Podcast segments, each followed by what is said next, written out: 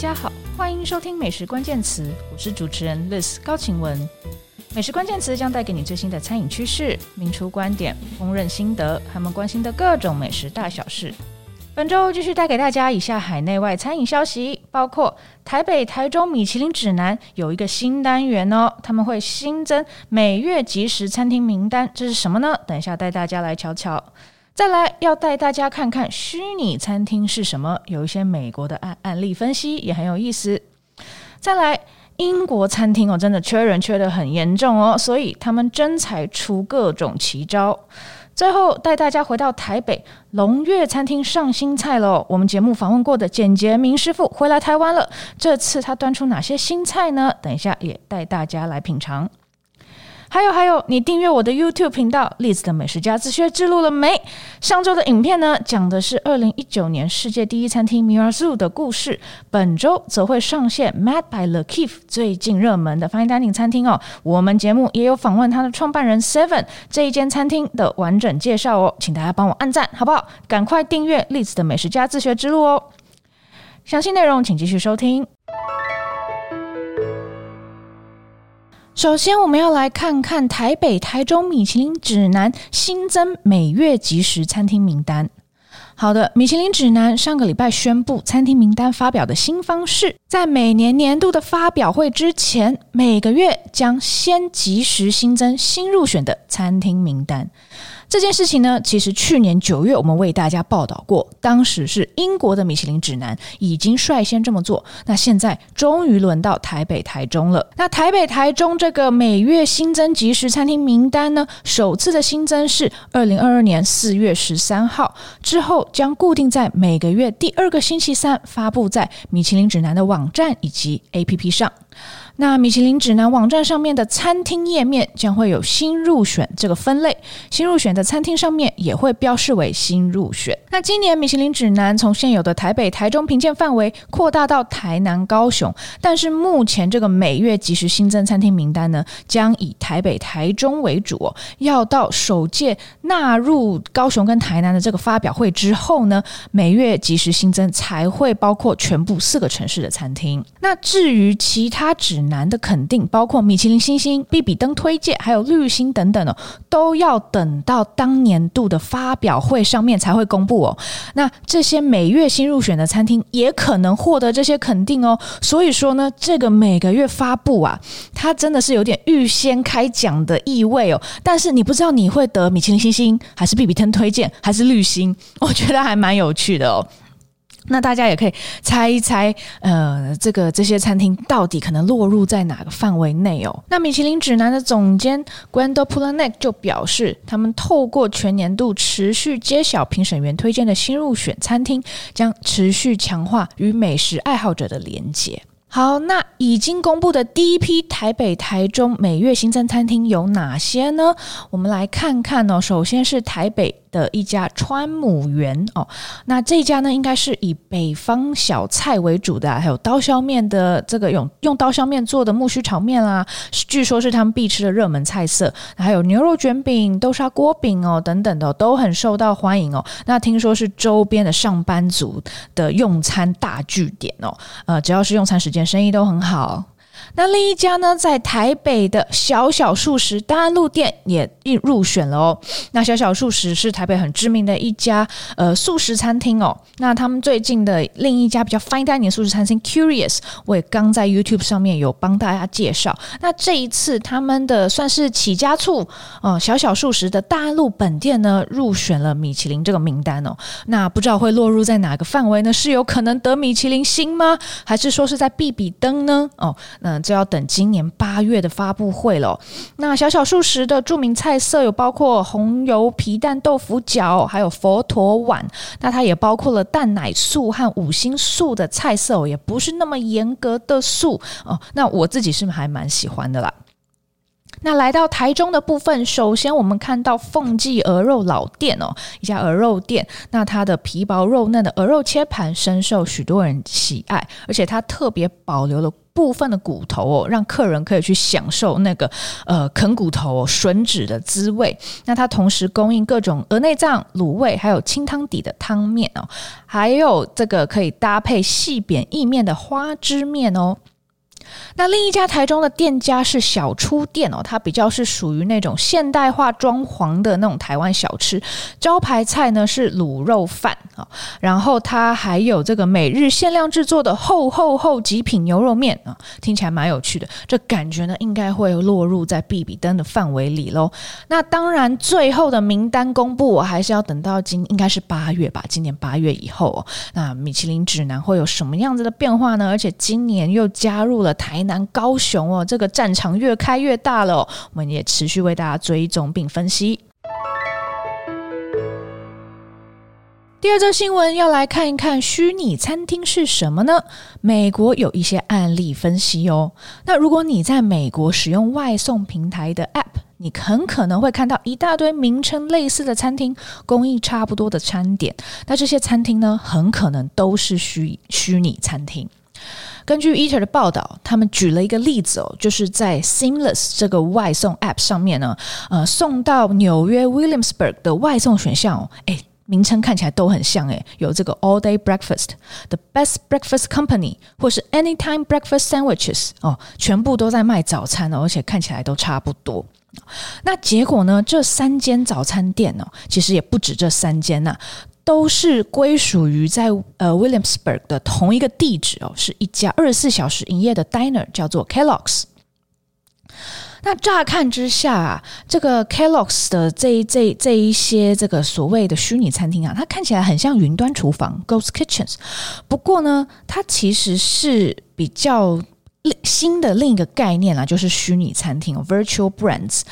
那根据的 Eater 访问的一个这个外送的顾问公司，就是帮餐饮品牌或餐厅规划外送服务的顾问公司，叫做 Figure Eight。它的创办人 Scott Landers 所说呢，哦，呃，这样子的虚拟餐厅哦是越来越多哦，而且呢，它和 Ghost Kitchen 云端厨房有什么不一样呢？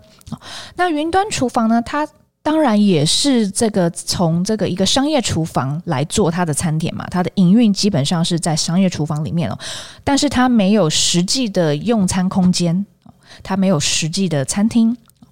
那 Virtual Brands 虚拟餐厅又是什么意思呢？它其实是从真正的实体餐厅来做营运的哦，有真正的实体餐厅已经存在的来帮他制作这些餐点。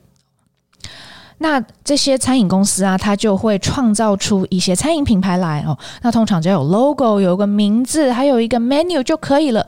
那这些公司呢，再把这些餐点哦授权出去给实际存在的餐厅或酒吧，让他们来执行哦，让他们来制作这一些餐点饮料，然后并且包装哦，然后来来做外送。那美国有一些全国性的大连锁餐厅，如 Chili's、TGI Fridays，还有 Denny's 哦，其实早就在做这些虚拟餐厅了。那不过现在呢，有规模比较小的独立的餐厅也加入行列。那例如我们刚刚提到的 Anytime Breakfast Sandwiches，那这这一个虚拟品牌呢，它其实授权给纽约市好几间餐厅哦，包括在曼哈顿的 Skylight Diner，还有这个在 Staten Island 的这个 Brooklyn Bagels and Cafe。然后还有我们刚刚提到的这个 Kellogg's Diner，那到底是什么样的公司在经营这些虚拟餐厅品牌呢？其中一间叫做 Profit Cookers，也是这篇报道有访问的对象哦。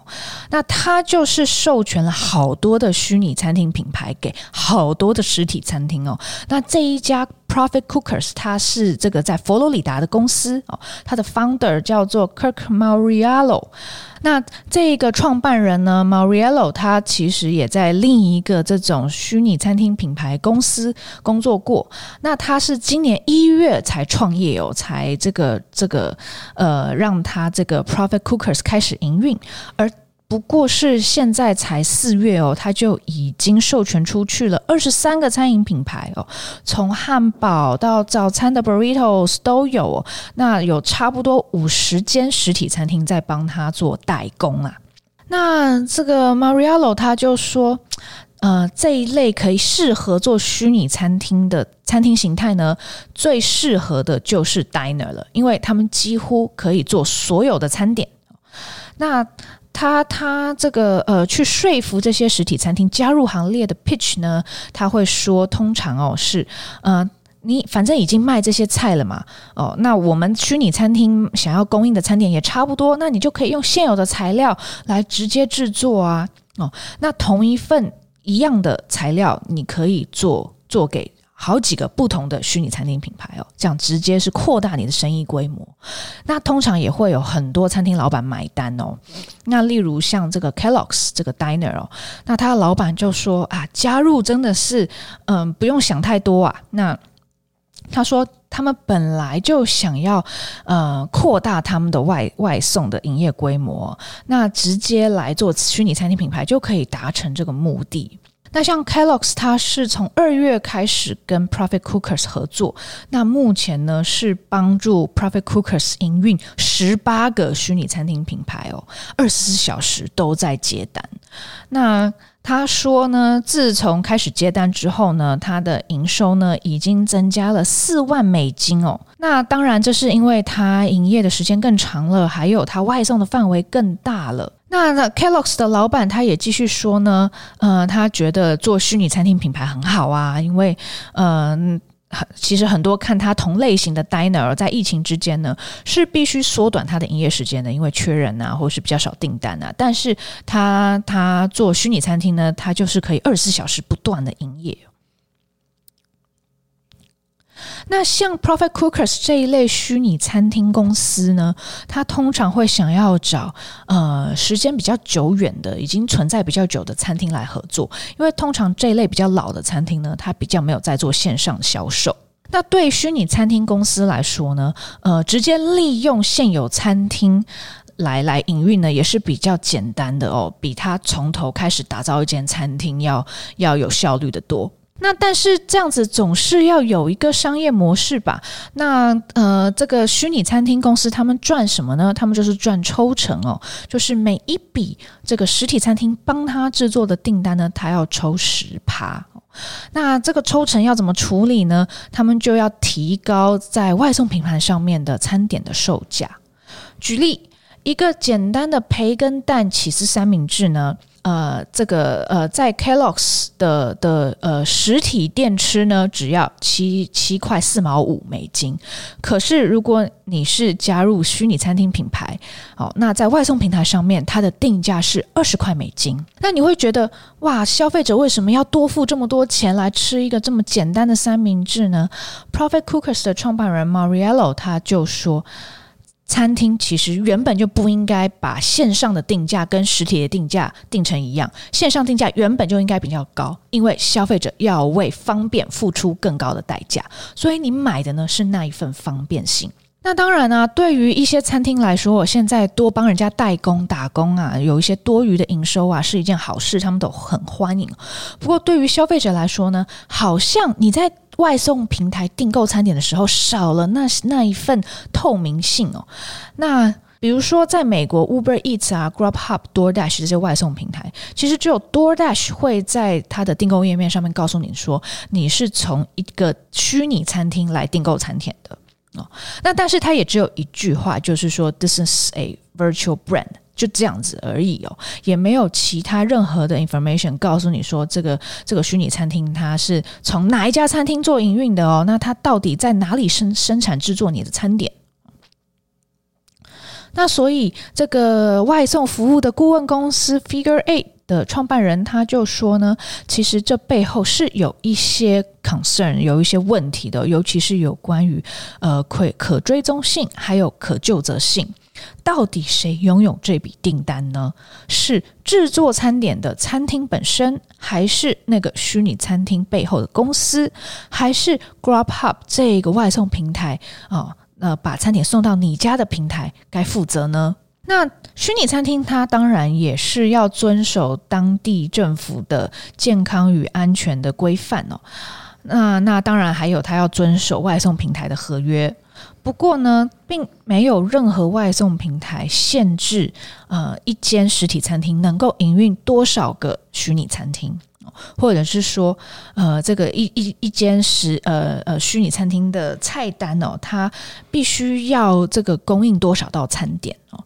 那根据 Grab Up 的说法，其实只要你每一个餐厅概念是不一样的，有独特性哦，你就可以上架。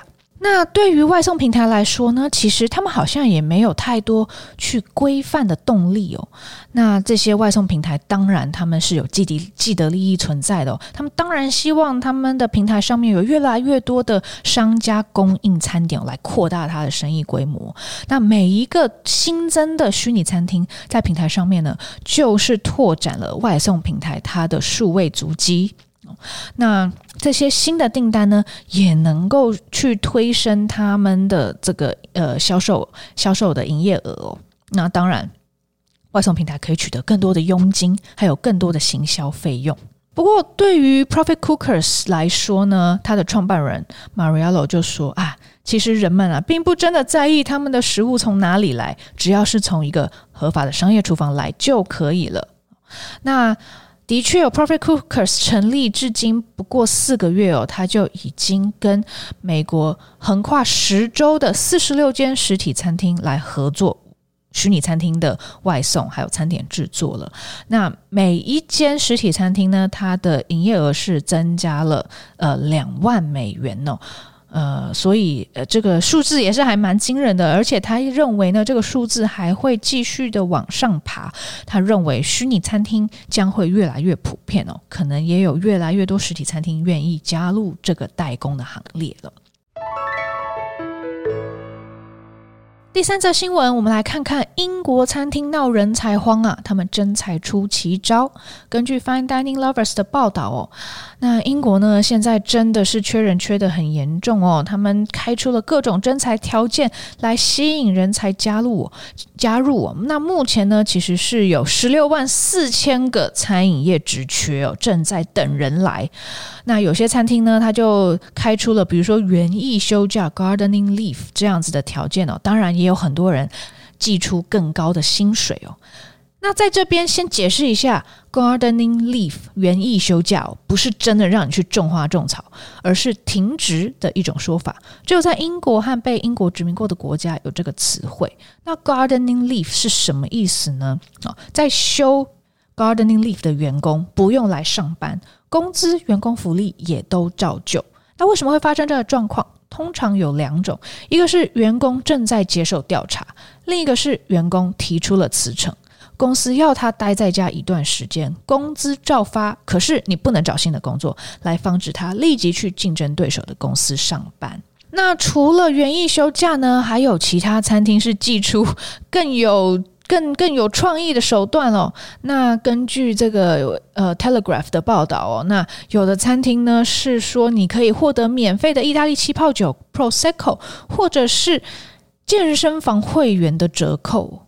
那像是英国的一家早午餐餐厅叫做呃 Grandeur and Co，那它就供应呢呃员工，你可以在你生日那天取得一。一瓶免费的 Prosecco 意大利气泡酒。那另一间餐厅 Whitbread，那他据说呢，去年哦，去年夏天他是支付了一千万英镑这么多的红利来留住员工。那另外还有其他餐厅的这个优惠呢，包括呃，让他的员工能够在发薪日之前就取得一部分薪水。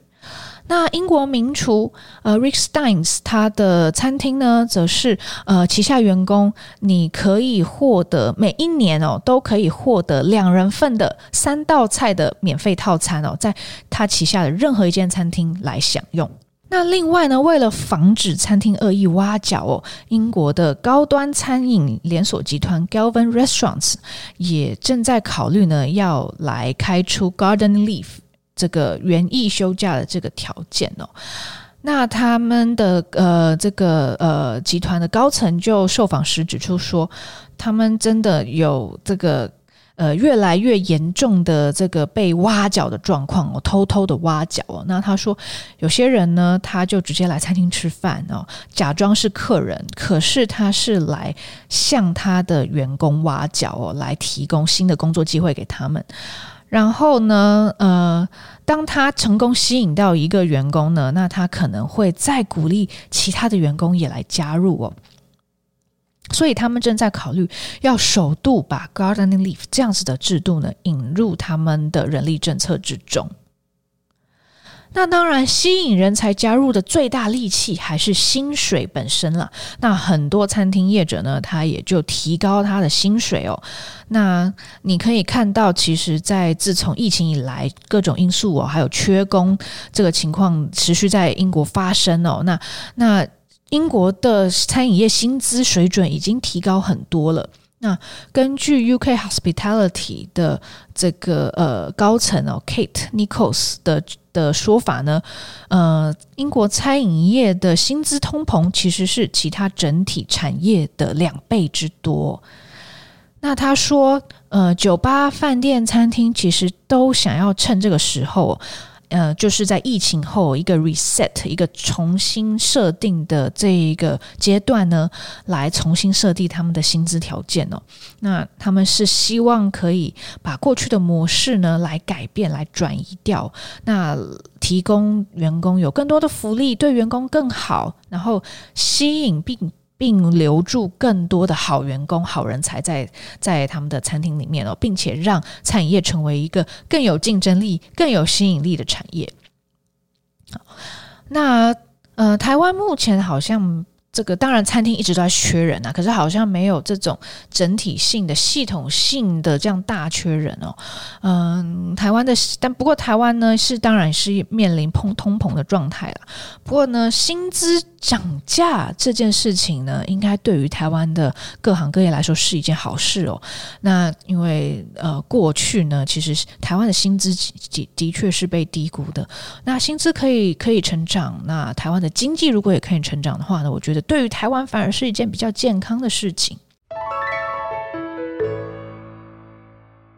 最后，我们要回到台北来看看龙月的新菜单哦。简洁明师傅呢，从上海回到台北了。那我们节目先前有访问过简洁明师傅哦，也欢迎大家回去收听哦。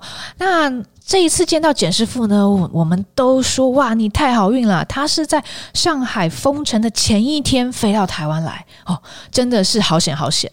那据说呢，他留在上海的的一些这个餐厅的工作同伴呢、啊，真的是遭遇到很大的危机哦，真的是断粮断炊，没有食物可以吃，还真的向在台北的他求助。我问他说：“哎，老大，你可不可以帮我搞点吃的来啊？”那简师傅也提到说，像他留在宿舍。这里面的所有食物啊，都让他还有酒啊，都让他的同事开来吃啊、喝啊，包括冰在冰箱里面的鲍鱼啊，还有他留存的那些很好的威士忌啊等等哦。那当然，这个是非常人之常情、合理的事情。那。他后来也有想办法帮他的同事来张罗到一些食物哦，真的是情况非常的危急。那当然他在台北呢，就是安心许多啦，可以过正常的生活。那这一次回来呢，他也为龙月换上了一些新菜色。我们这边这天有品尝到一些哦，那当然简师傅亲自坐坐镇哦，这阵子菜色也是很好吃哦。那那一天呢，我们是四月的第一个礼拜哦，一起聚餐的。